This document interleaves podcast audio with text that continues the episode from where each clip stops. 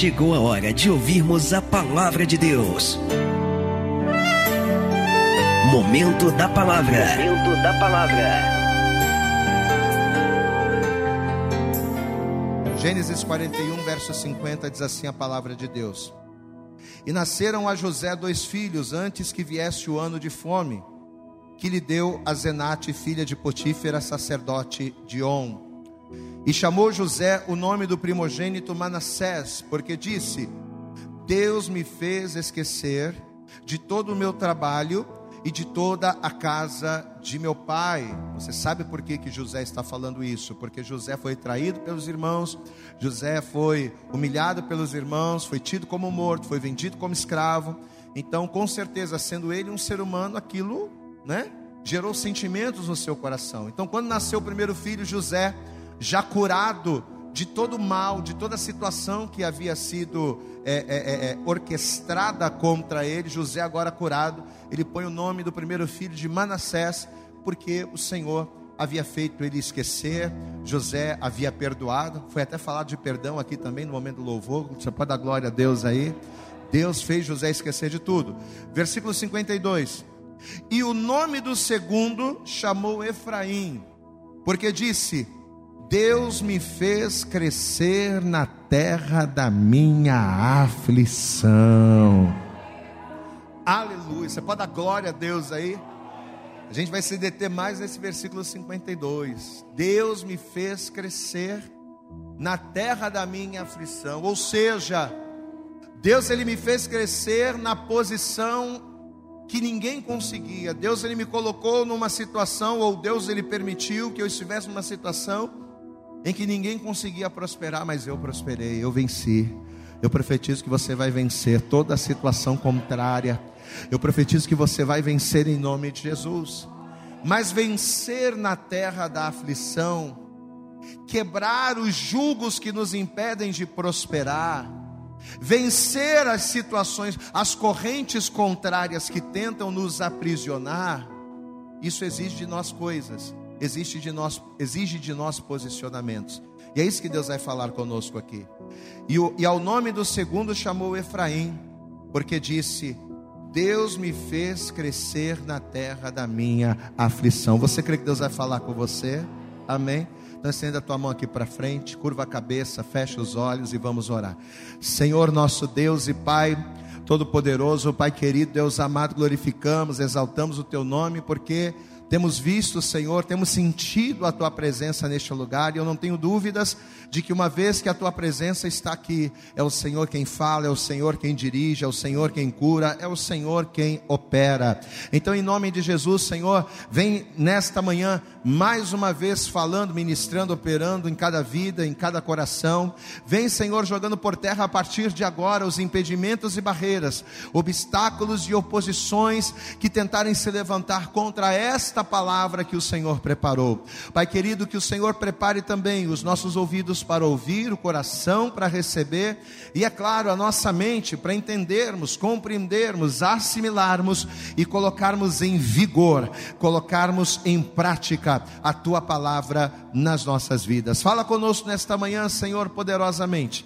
É o que nós te pedimos com toda a nossa fé e desde já te agradecemos em nome de Jesus. Você pode dizer amém, Jesus? Você pode aplaudir? Você pode glorificar a esse Deus vivo que é todo poderoso? Mas aplaude, abra a tua boca também diga glória, glória, glória a Deus.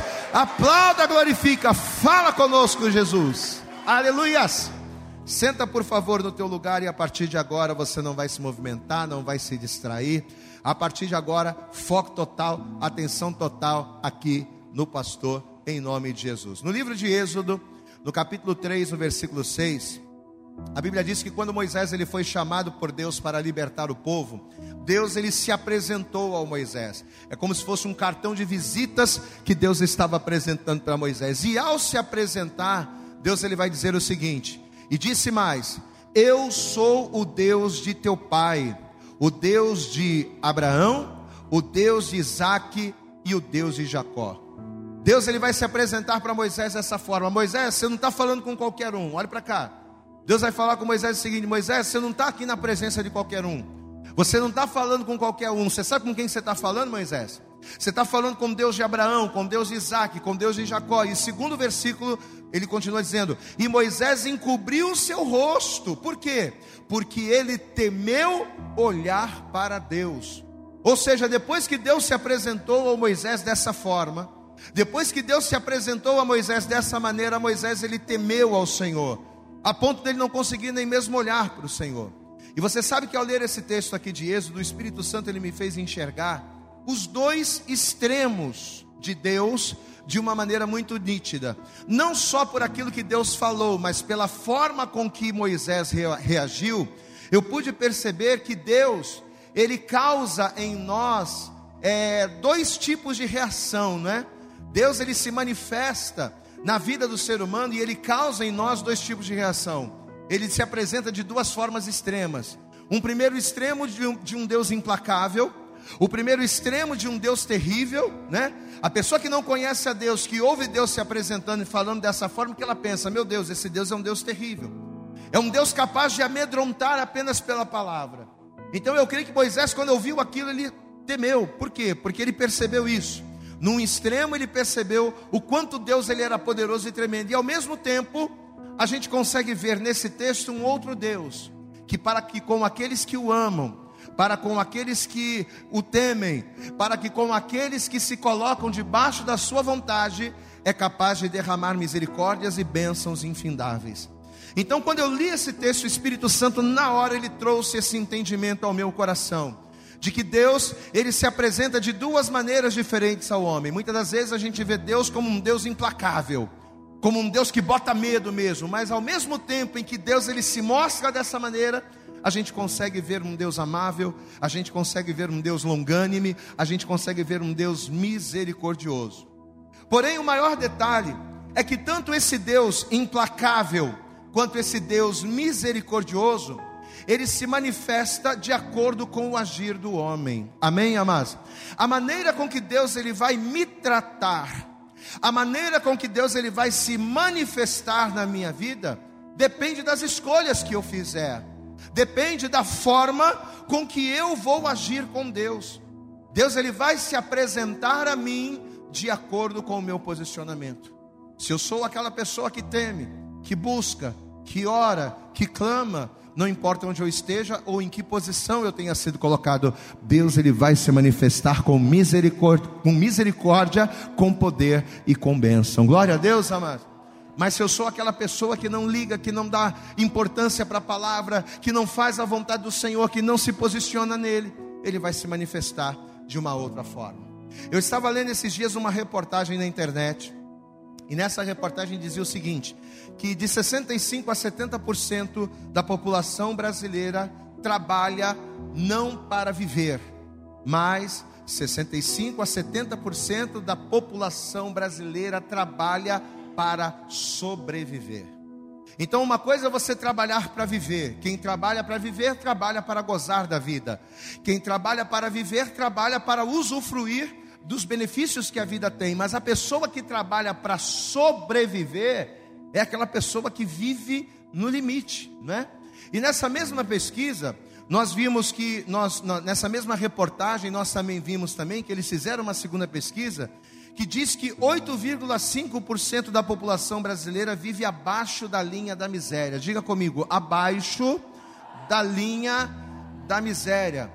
Amados, o que, que você entende por uma pessoa viver abaixo da linha da miséria? Uma pessoa que vive abaixo da linha da, da miséria não é aquela pessoa que tem dificuldade para pagar as contas. Poxa, está complicado, eu tô, tá, tá difícil, está apertado para pagar a conta de luz. Tá, não, não é isso. Viver abaixo da linha da miséria não é aquela pessoa que tem dificuldade de colocar o filho numa boa escola. Puxa, eu tenho três opções aqui, eu vou ter que colocar nessa, mas eu queria colocar naquela. Não. Viver abaixo da linha da miséria não é aquela pessoa que não sabe se vai comer carne de primeira ou carne de segunda. Não. Mas viver abaixo da linha da miséria é ter dificuldade para viver. É você não ter o básico. É você não ter o que comer é você não ter o que beber, é você não ter o que vestir. Viver abaixo da linha da miséria é aquela pessoa que para poder comer alguma coisa tem que ir no lixão. É aquela pessoa que depende da xepa da feira, do resto da feira, para que ela possa se alimentar, porque senão ela não tem como. Aí você pode dizer assim, mas pastor, 8,5% da população é muito, é muito pouco. Né? Se a gente comparar o tamanho do número de habitantes do nosso país, da quantidade de pessoas, é muito pouco, pois é. Mas 8,5% da nossa população é aproximadamente 16,27 milhões de pessoas. Ou seja, enquanto nós estamos aqui na igreja, agora, nesse momento, louvando e glorificando a Deus, existem quase 20 milhões de pessoas que estão vivendo nesse momento abaixo da linha da miséria. Ou seja, quase 20 milhões de pessoas não têm absolutamente nada para comer. Só que isso, essa realidade dura que a gente vê e que a gente ouve, essa realidade não vem de agora, não é de hoje. Porque se nós analisarmos a fundo, nós vamos ver que a maioria dessas pessoas, a maioria dessas famílias que não tem nada, elas já herdaram essa condição da própria família. Se você for pesquisar a fundo as pessoas que vivem abaixo da linha da miséria, você vai ver que isso tem um histórico. Não é a pessoa que está assim, mas isso vem um histórico antes dela. Já é como se fosse uma herança que esta pessoa vai recebendo. Tanto que muitas dessas pessoas vivem abaixo da linha da miséria e muitos não reclamam, vivem bem. A pessoa às vezes nunca teve nada, nunca teve um carro, nunca teve uma casa, nunca teve um salário fixo, nunca teve um cartão de crédito, nunca teve uma conta no banco e mesmo assim ela vive a vida, não reclama. Por quê? Porque como ela nunca viu isso, como ela nunca viu na sua casa, como ela nunca viu na sua família estas coisas, ela acha que ela não ter é algo normal. Por ela nunca ter visto o pai ter uma condição, o avô, o bisavô, o tataravô, pela, pelo histórico da família dela, sempre ter sido um histórico de miséria, quando ela olha para a vida dela e ela se vê em miséria, ela não reclama, ela diz: Ah, mas a vida é assim mesmo. A pessoa acaba aceitando aquela condição de vergonha. É igual a doença. Doença é a mesma coisa. A tataravó, que a pessoa nem conheceu, morreu de câncer.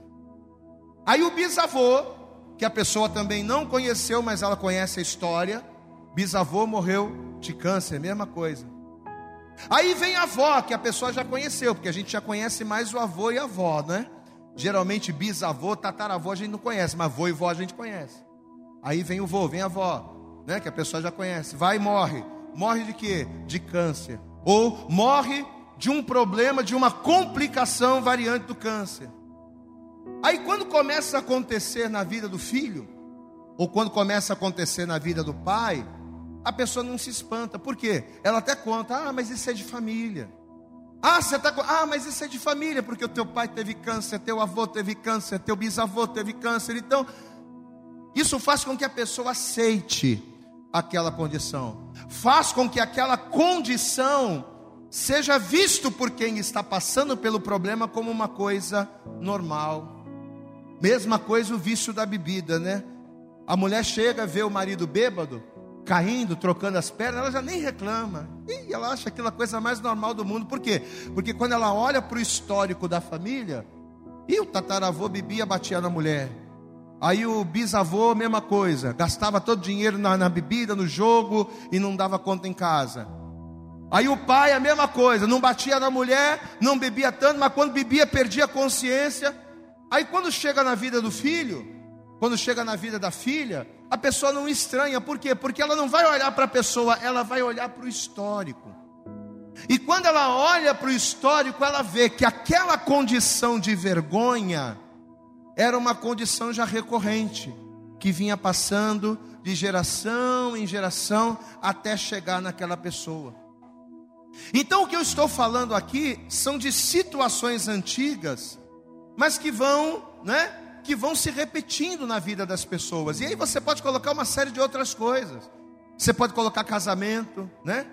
Tem família que ninguém consegue estar casado, todo mundo é separado. Por quê? Porque isso já vem de geração em geração.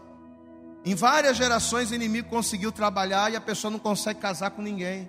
Você pode colocar isso aí numa série de situações. Então as situações antigas elas vão se repetindo, se repetindo, e pelo fato de haver um histórico, diga comigo, histórico, né?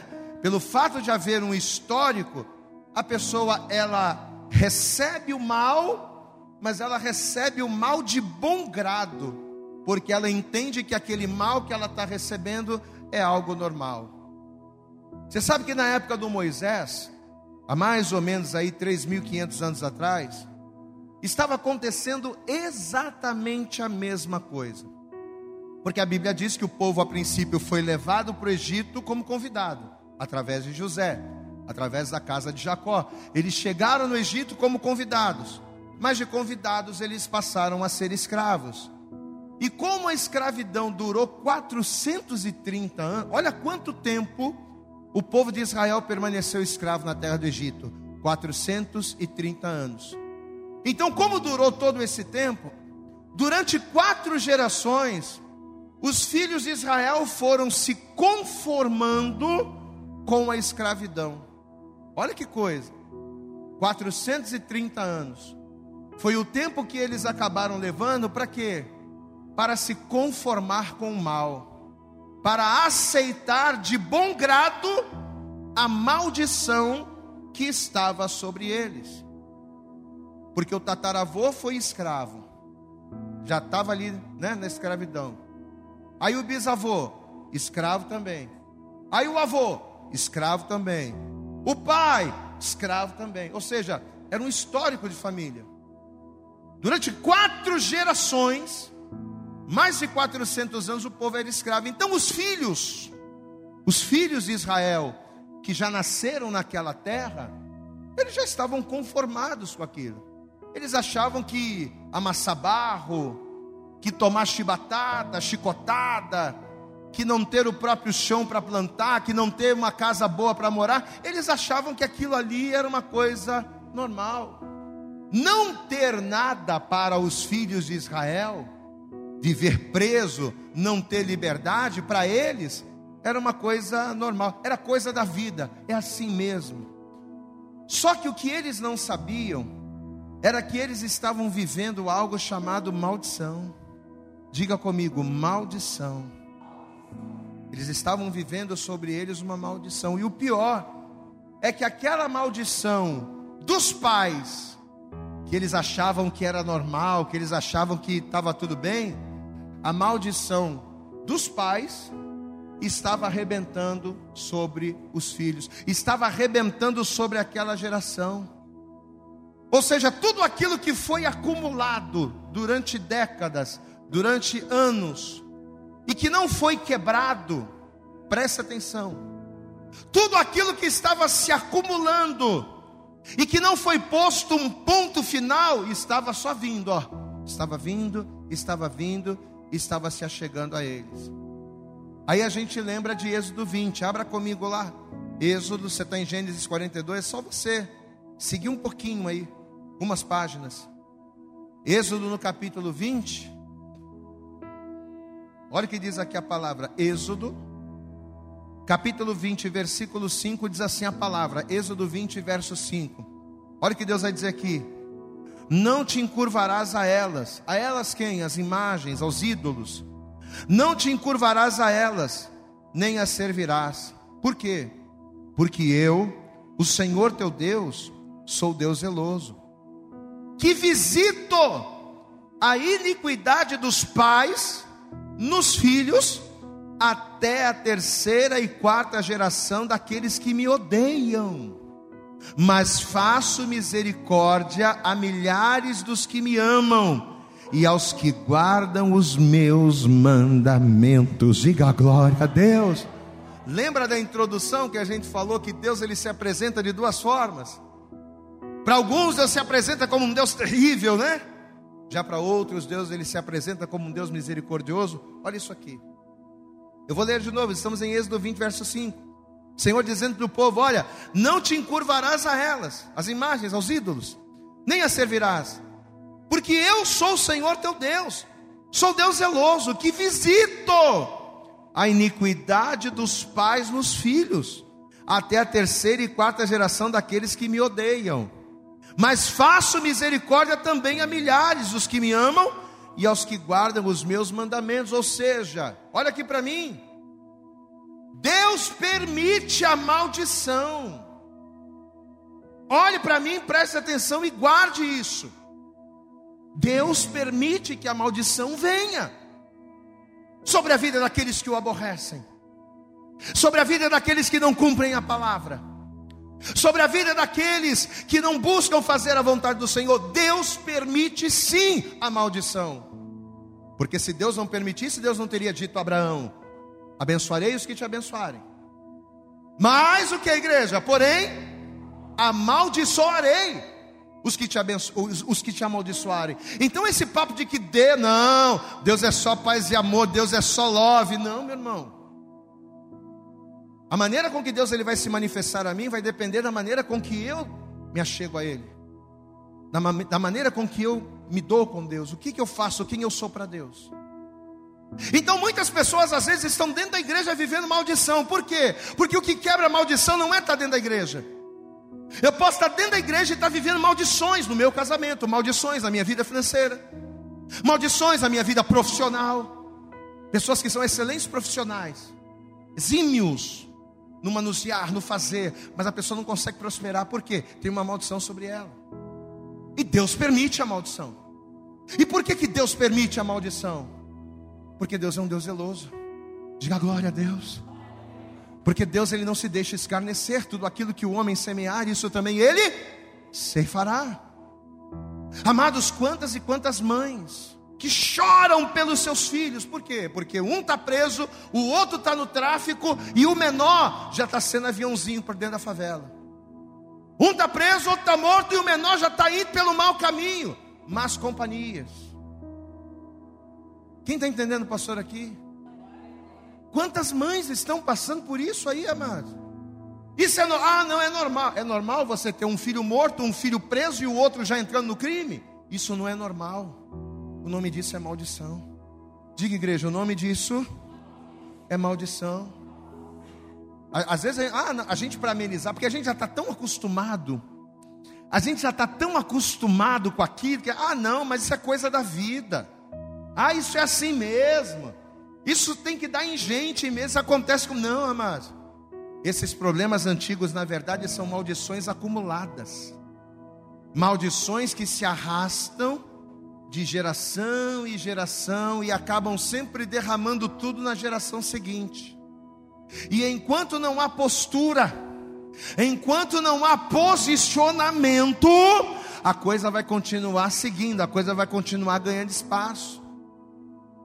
Queridos, pelo fato do homem aborrecer a Deus, Deus ele permite que as maldições alcancem, que as maldições arrastem. E detalhe, deixa eu dizer uma coisa: não tem saída. Não tem saída. A pessoa pode fazer o que for. A pessoa pode agir da maneira, mas se ela não se posicionar em Deus, ela pode ser inteligente, ela pode ser capaz, ela pode, pode ser o cara, pode ter dinheiro, pode ter o que for, mas se a pessoa não se posiciona em Deus, a maldição vai vir, a maldição vai chegar e ela derruba, ela destrói tudo. Só que existe um outro lado, né? É aquilo que a gente falou. Deus ele se manifesta de duas maneiras. Uma, muitas das vezes Deus ele se mostra um Deus terrível um Deus que amedronta, um Deus que bota medo mesmo. Mas ao mesmo tempo, Deus ele se mostra de maneira misericordiosa. Glória a Deus, amados.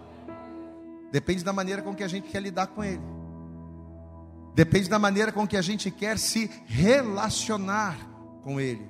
Olha o que o texto está dizendo aqui. Vou ler de novo, versículo 5. Ele diz assim: O Senhor teu Deus, eu sou o Senhor teu Deus, sou Deus zeloso que visito a iniquidade dos pais nos filhos até a terceira e quarta geração daqueles que me odeiam.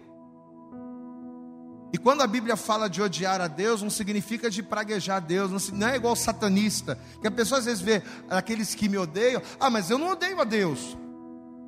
Eu não falo que Deus não existe, eu não falo que Satanás é Senhor, não, mas não precisa falar que Satanás é Senhor para dizer que odeia a Deus. Quem é o homem que odeia Deus? Não é só aquele que diz que Satanás é Senhor. Quem é o homem que odeia Deus? É aquela pessoa que, mesmo vindo na igreja, que mesmo acreditando na palavra, faz o que é errado.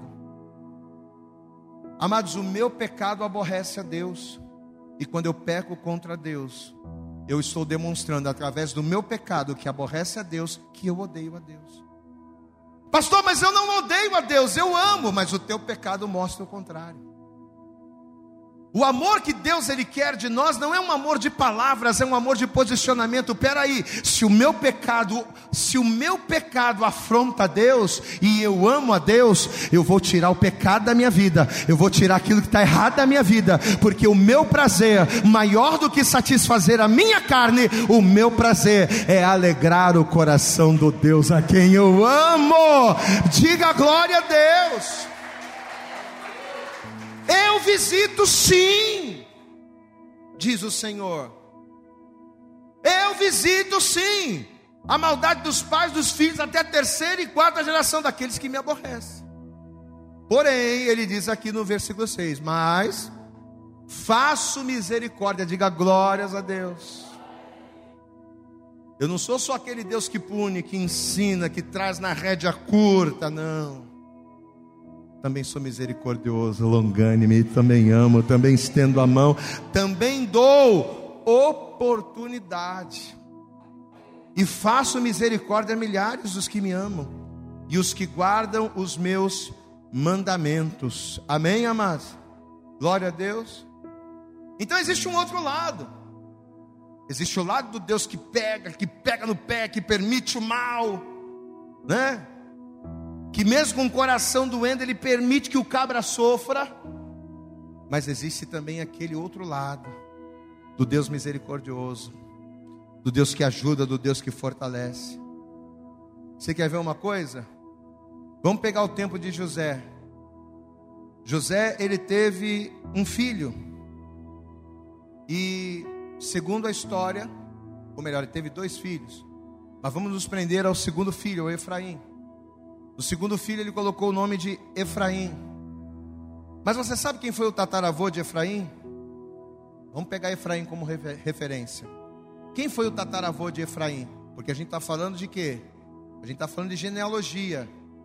A gente está falando de história, de geração, de gerações passadas.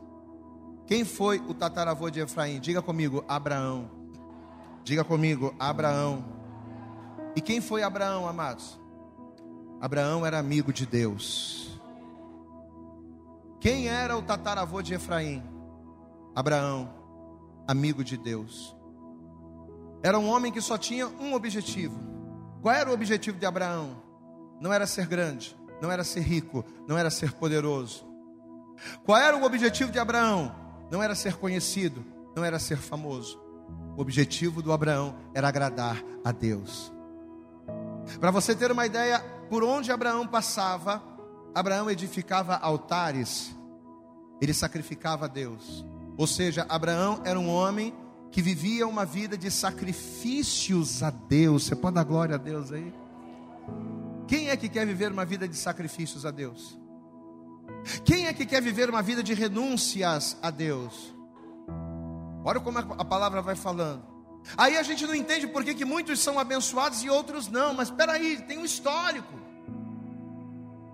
Abraão vai ser um homem abençoadíssimo por Deus, mas por quê? Porque ele vivia uma vida de sacrifício. A Bíblia diz que por onde ele passava, Abraão edificava altares e sacrificava ao Senhor. Muitos pegam esses versículos de Abraão para falar de oferta, para falar de dinheiro, para falar de dízimo. Mas, amado, edificar altar em todos os lugares significa sacrificar a Deus em todos os momentos da sua vida. E o grande problema é que queremos viver as bênçãos de Deus, mas não queremos sacrificar a Ele, não queremos sacrificar a nossa vontade, não queremos sacrificar aquilo que nos agrada, mas queremos ver a glória dEle. Aonde Abraão ia, ele edificava altares, ele era um homem temente, Diga comigo, o tataravô de Efraim era um homem de renúncia. A maior de todas as renúncias foi logo a primeira, a gente sempre fala isso aqui, né? Um cara que nunca havia ouvido a voz de Deus, e na primeira conversa, Na primeira vez que Abraão ouve a voz de Deus, Deus ele fala: sai da sua terra, da sua parentela, da casa de seu pai, larga tudo que você, larga toda a segurança que você construiu e confia em mim, indo para uma terra que eu vou te mostrar. E ele foi, por quê? Porque Abraão era um homem de renúncia, era um homem de sacrifício. O tataravô de Efraim renunciava. Você sabe quem foi o bisavô de Efraim? O bisavô de Efraim foi Isaac. Diga comigo, Isaac. E segundo a palavra, Isaac foi um homem que não dependeu da herança do pai para enriquecer. Ele foi abençoado pelo pai, mas para enriquecer, ele não dependeu da herança do pai. Tanto que por ser, por ser abençoado, ele pegou sacos de semente e ele lançou na terra seca, na terra árida de Gerar. Houve uma fome sobre a terra.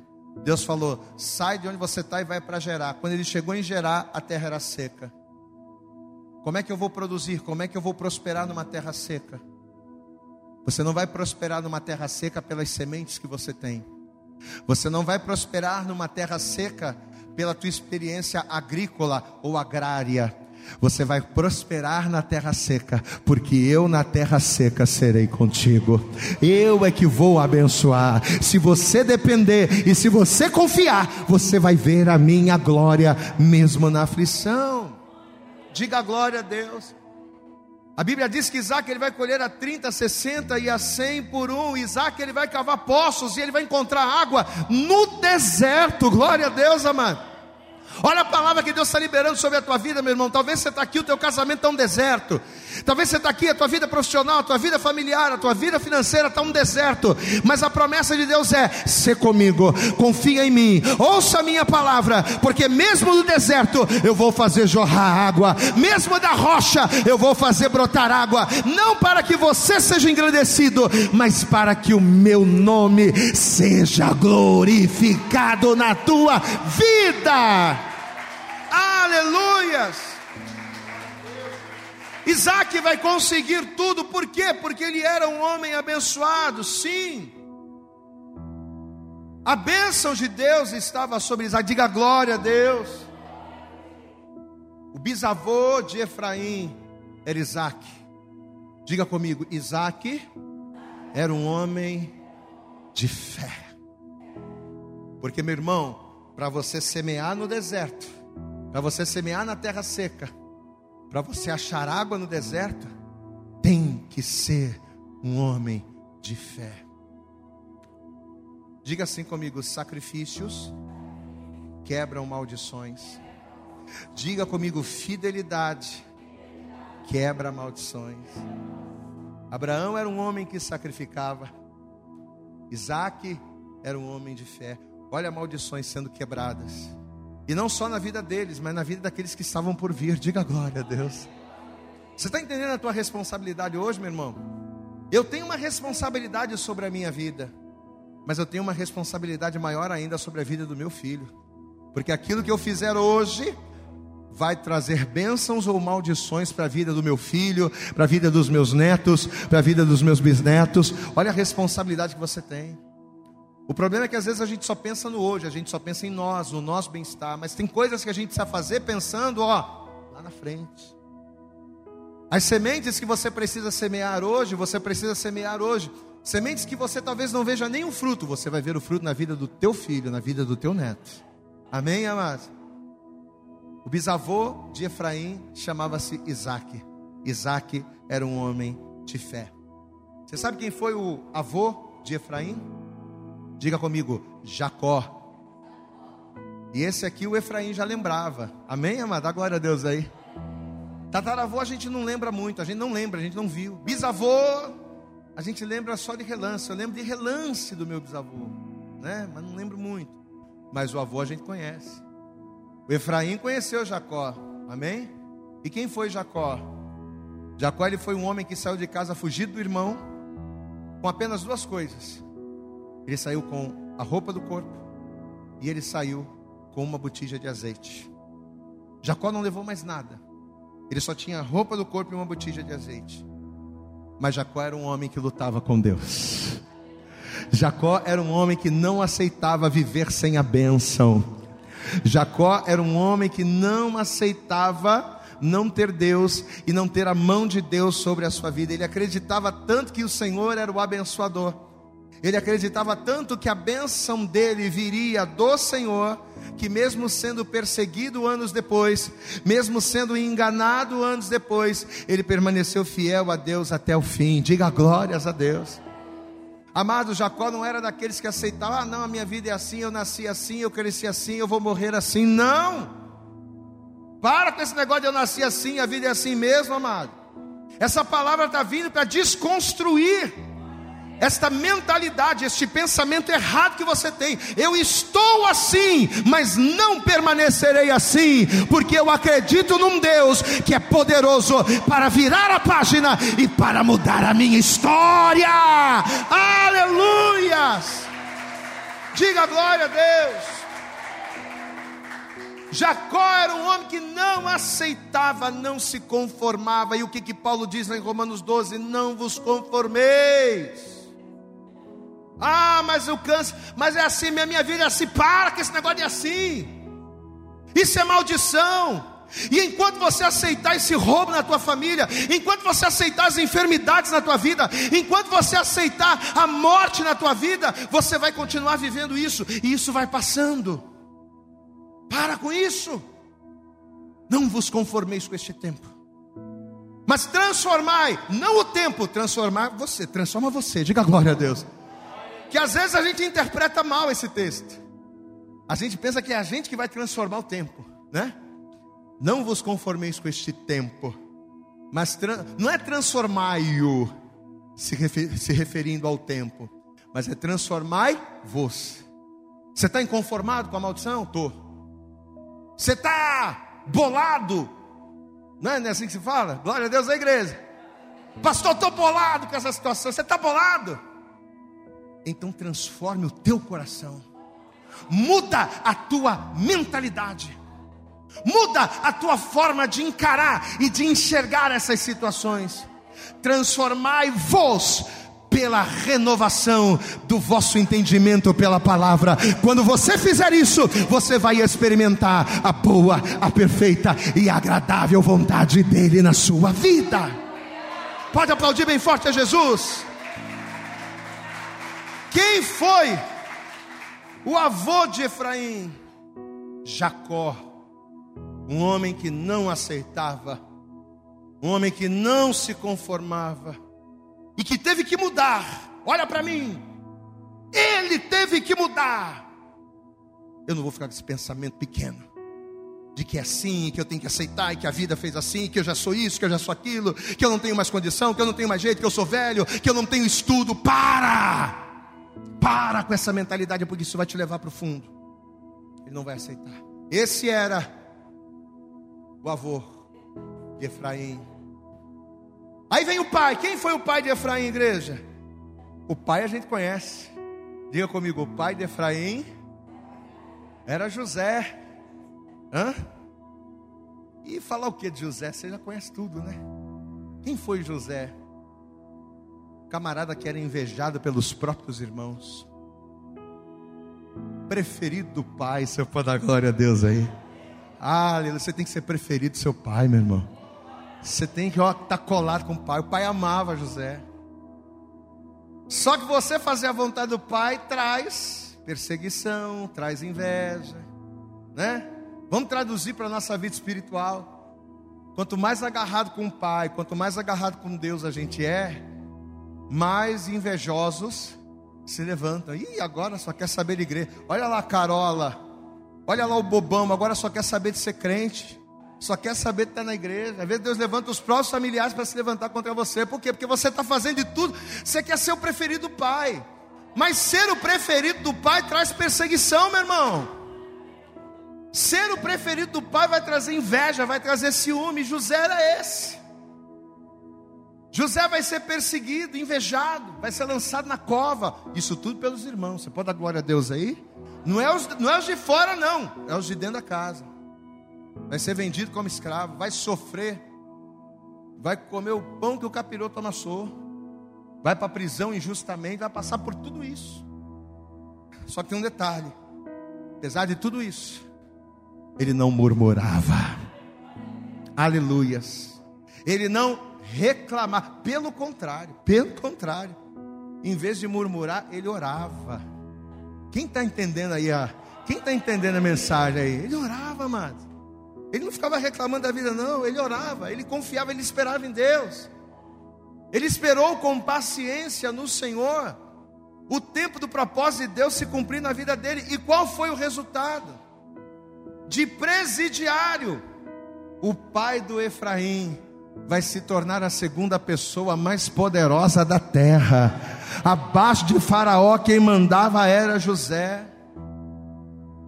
Quem mandava era José. Tudo por quê? Porque foi um homem temente ao Senhor. Aí, o que que esse José vai fazer? Esse homem temente, esse homem fiel, vindo de uma geração abençoada, o que que esse homem vai fazer? Esse homem vai ter dois filhos. O primeiro filho, o primogênito, ele vai pôr o nome de Manassés. Por quê?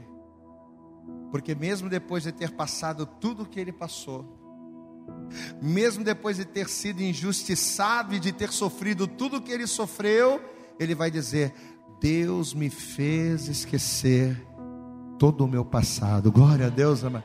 Além de tudo, um homem perdoador. Você pode dar glória a Deus aí? É o que a, acho que a Juliana estava falando aqui no altar hoje, de perdão.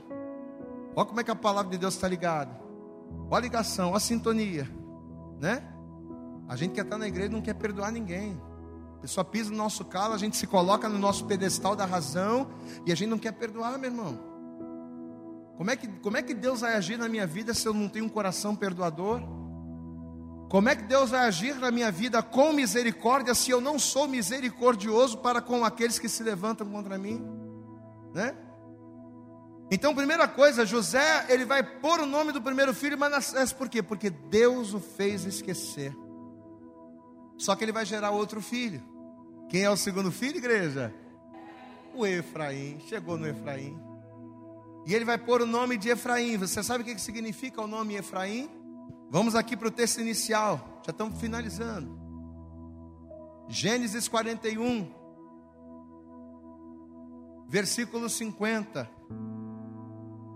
Gênesis 41, versículo 50 diz assim: E nasceram a José dois filhos, antes que viesse um ano de fome, que lhe deu a Zenate, filha de Potífera, sacerdote de On.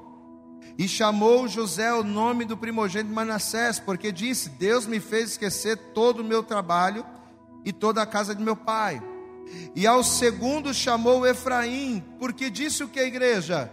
Diga bem alto: Deus me fez crescer na terra da minha aflição, e eu profetizo esta palavra sobre a tua vida. Você vai vencer os obstáculos, você vai, vai vencer a doença, você vai, fazer, vai vencer a falta de dinheiro, você vai vencer a dor. Deus vai te fazer crescer na terra da sua aflição, em nome de Jesus.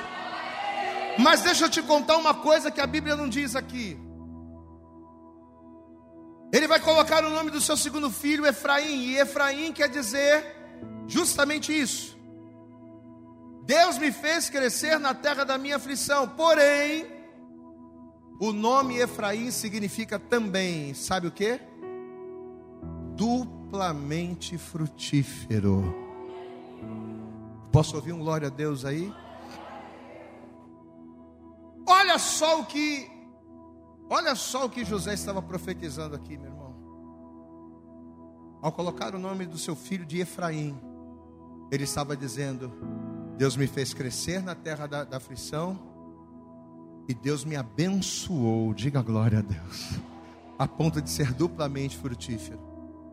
Meu querido, talvez você está ouvindo essa palavra e ao invés de bênçãos da parte de Deus, ao invés de vitórias da parte de Deus, Talvez você está aqui, conforme você vai ouvindo o pastor falar, talvez você está percebendo que a tua vida tem sido um derramar de maldições. Pastor, Conforme eu estou ouvindo aqui a palavra, e conforme eu estou pensando na minha vida, estou pegando a palavra e trazendo a palavra para o meu contexto, eu tenho percebido que eu tenho vivido maldições. Eu tenho percebido, pastor, que a minha vida tem sido uma sucessão de problemas que tem se arrastado de geração em geração e o peso está estourando aqui, ó, nos meus ombros. Só que a partir de hoje, ao ouvir essa palavra, primeiro, se você esquecer o que passou, diga glória a Deus. Porque o que, que o pai de Efraim fez? Primeira coisa, Manassés, Deus me fez esquecer. Quais são os passos que a gente precisa dar para a gente viver a bênção? Primeiro, esquecer o que passou. Deixa para trás o que para trás ficou. Ah, pastor, mas eu fui muito injustiçado, mas eu fui muito caluniado, mas as pessoas. Primeira coisa, esquecer. Deus me fez esquecer o passado. E a segunda coisa, se você determinar, se você profetizar e disser, eu sou Efraim, toda maldição será quebrada da sua vida, da sua casa e da sua família, em nome de Jesus. Você pode dizer glória a Deus? Eu sou Efraim. Fala assim: Eu sou Efraim. Estenda a mão sobre essa pessoa, empresta a tua boca para Deus, diga para ela, meu irmão, você é Efraim. Você é Efraim, você é duplamente frutífero. Amém? Só que tem um pequeno detalhe. Só que tem um pequeno detalhe. Não adianta você ouvir isso. Não adianta você usar a tua boca para profetizar isso sem fazer uma coisa que está aqui em Gálatas no capítulo 3, Gálatas, capítulo 3. Olha o que diz aqui o versículo 13. Eu sou Efraim. Quem é Efraim aqui? Diga a glória a Deus. Mas para que eu profetize que eu sou Efraim, eu tenho que entender isso aqui, ó. Gálatas capítulo 3, verso 13 diz assim: Cristo nos resgatou, diga glória a Deus. Cristo nos resgatou da maldição da lei, fazendo-se maldição por nós, porque está escrito: Maldito todo aquele que for pendurado no, no madeiro, para que a bênção de Abraão, diga glória a Deus aí, lá do para que a bênção de Abraão chegasse aos gentios, por Jesus Cristo. Você entende o que a palavra está falando aqui? Olha aqui. Para que a bênção de Abraão. Quem quer na sua vida a bênção de Abraão? Quem a partir de hoje quer essa a bênção de Abraão sobre a sua família? Você vê que, ó, ó como é que a coisa foi indo abençoada. Abraão, Isaac, Jacó, José e Efraim. Olha lá. Para que a bênção de Abraão chegasse aos gentios, ou seja, chegasse a nós. O que, que acontece? Ela chega a nós por Jesus Cristo. Então não adianta eu profetizar, eu sou Efraim. O que, que eu preciso? Eu preciso, a partir de hoje, colocar Jesus Cristo na minha vida. Eu preciso, a partir de hoje, colocar a minha vida fundamentada, alicerçada em Cristo, porque somente em Cristo a maldição é quebrada. Quem entende o pastor, diga glória a Deus.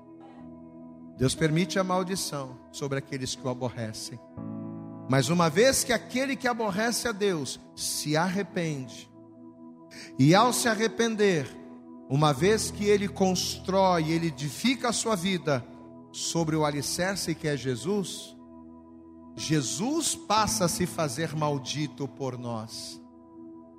Jesus ele passa a ser o maldito para que eu seja um bendito de Deus. A maldição é quebrada em mim e o nome do Senhor é glorificado. Eu falei agora há pouco que a pessoa que, que vive a maldição, não tem jeito para ela, realmente não tem. Pelas suas próprias forças, não tem. Só existe um remédio para a maldição: eu alicerçar a minha vida em Jesus. O próprio Senhor Jesus disse isso. O que, que Jesus ele disse? Que o homem que ouve as minhas palavras e as pratica, o homem que obedece, o homem que teme, o homem que é fiel, que, que acontece? O que, que acontece com aquele que ouve a palavra e a pratica? Jesus ele diz, ele é semelhante ao homem que edificou a sua casa aonde? Aonde? Sobre a rocha. O que, que acontece com a pessoa que edifica a casa sobre a rocha? Quando bate o vento, quando desce a chuva, a água não cai. A maldição pode querer entrar. Inimigo pode querer meter o pé na porta e invadir, mas ele não pode, porque a casa está alicerçada na rocha e a rocha é Jesus.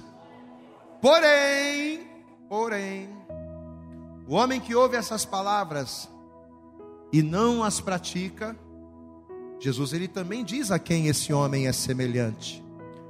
Ele é semelhante ao homem imprudente, ao homem insensato, que edificou a sua casa, mas não sobre a pedra, não sobre a rocha. Edificou a sua casa sobre a areia. E quando vem, vieram os ventos, quando desce as águas, quando vem a chuva, o que, que acontece? Desmorona tudo, porque a base não é sólida. Quer viver uma vida de bênçãos? Todos nós queremos.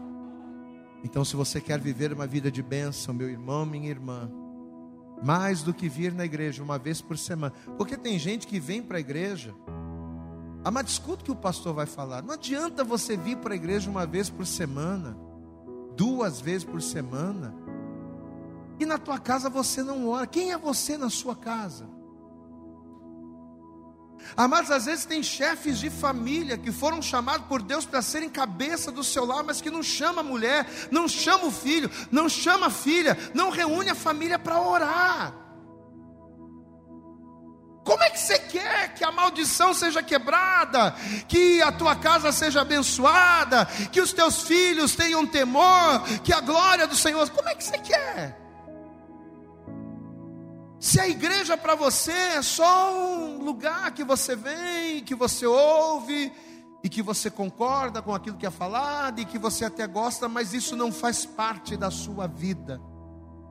Amado, Jesus não tem que estar com você, ele tem que fazer parte da sua vida.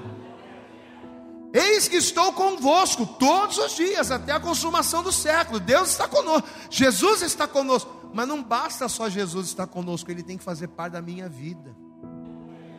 Eu não tenho dúvidas de que Jesus está com todos nós. A minha dúvida é: Jesus faz parte da vida de todos nós? Essa é a pergunta.